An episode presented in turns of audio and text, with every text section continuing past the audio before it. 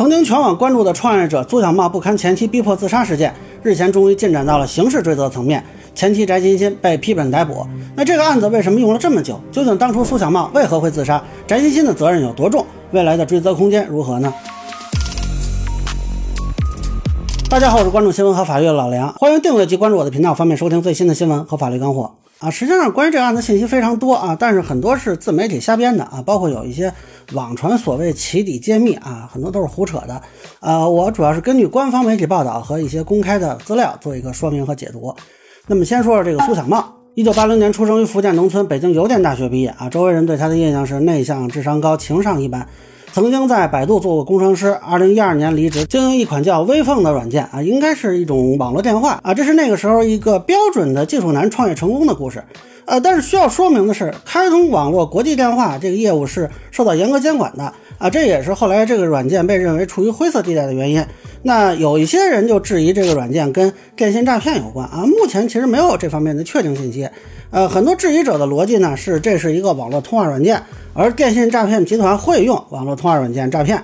啊，倒是有报道说这个软件在印度因为可能涉及安全问题被封过啊。不过到目前没有实际证据证明有人是被使用微风的人给诈骗的啊，也没有执法部门对这个问题进行过认定。呃，事实上这个公司是到了二零二一年十二月二十二日才吊销，具体情况还不太了解。啊，不过这款让苏小茂支付的软件呢，最受人关注的一次，就是在二零一七年九月六日突然弹窗，公司法人被毒气翟欣欣害死，软件即将停止运营，还公布了身份证信息和手机号等等。啊，当时也是一片哗然。这个弹窗持续了得有一段时间，到九月九日有人下载软件查看，仍然会接到弹窗。啊，另外事后发现呢，当时苏小茂在谷歌家也发了一个帖子，讲述他遭到前妻以举报为要挟，索要千万啊。他签了协议之后呢，资金链已经断裂了。那但是当时很多人以为这个逼死只是一个表达啊，就还有很多人去安慰他。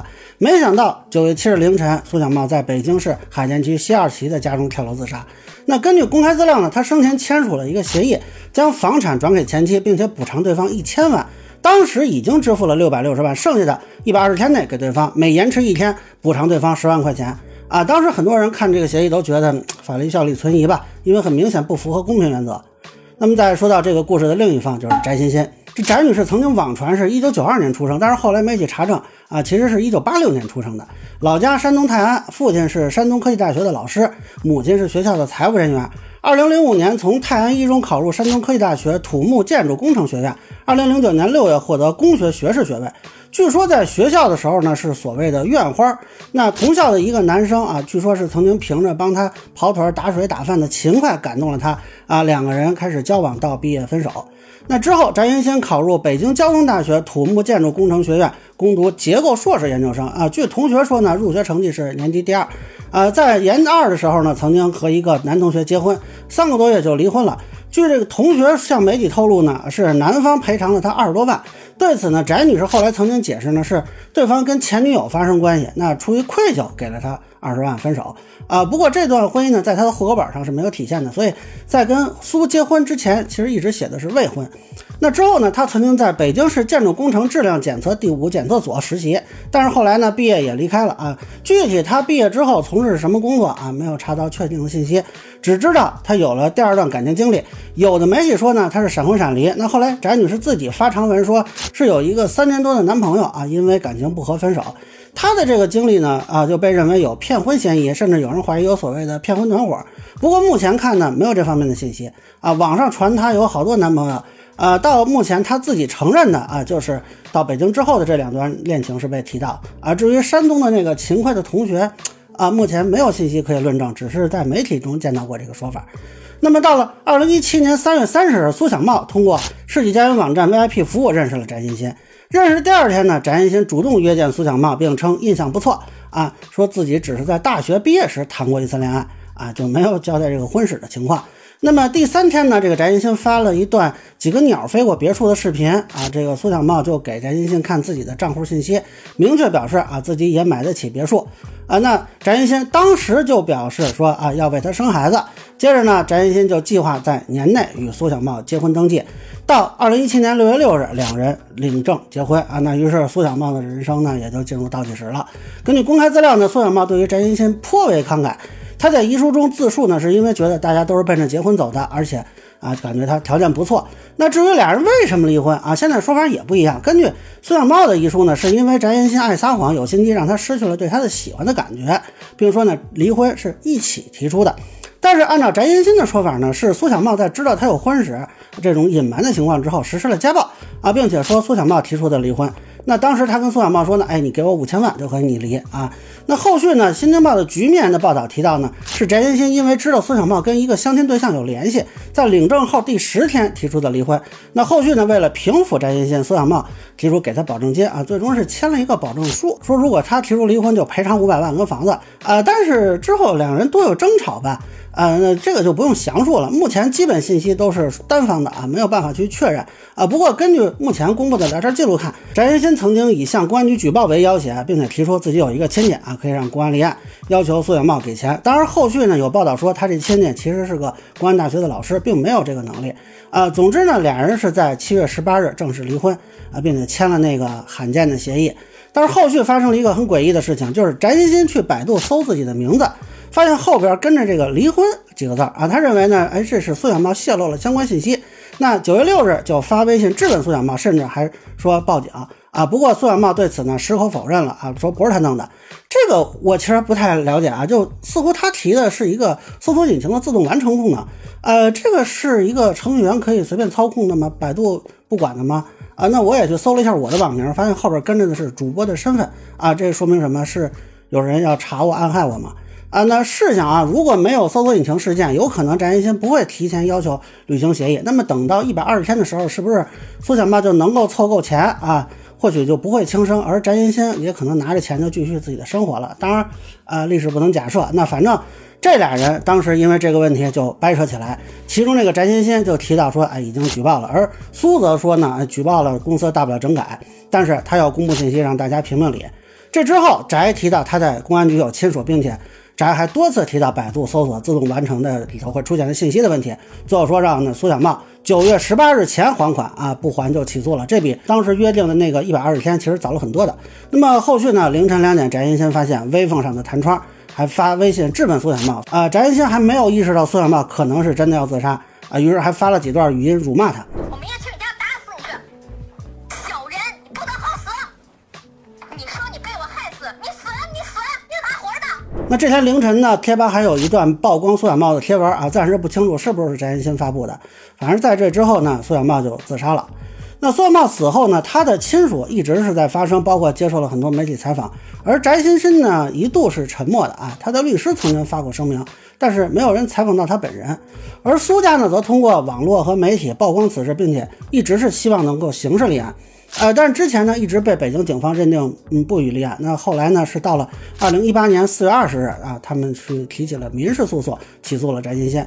不知道是不是因为起诉了，所以翟金先坐不住了，在四月二十四日发布微博，同步呢，他接受了一个所谓中青法制网的采访啊，主要是否认曾经要挟啊、敲诈这些信息，说自己只是随口说说云云啊。当然，这个内容呢，遭到了苏家的反驳啊。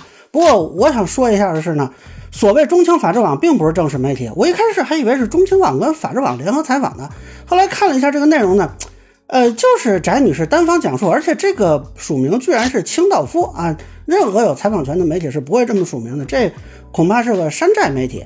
啊，这个诉讼后续呢就一直没有什么进展啊。中间因为疫情的原因吧，一直是到了今年的三月三十一日，北京朝阳法院宣布，一审判决翟金新退还苏小茂家属现金、汽车共近千万，以及撤销翟金新海南、北京两套房产的个人所有权。翟金新这边呢是提起上诉了，不过后来根据苏小茂的哥哥苏小龙称，翟撤销了对其中一起相关民事案件判决的上诉的申请。那原告家属呢是收到了翟欣欣的六百六十万的还款。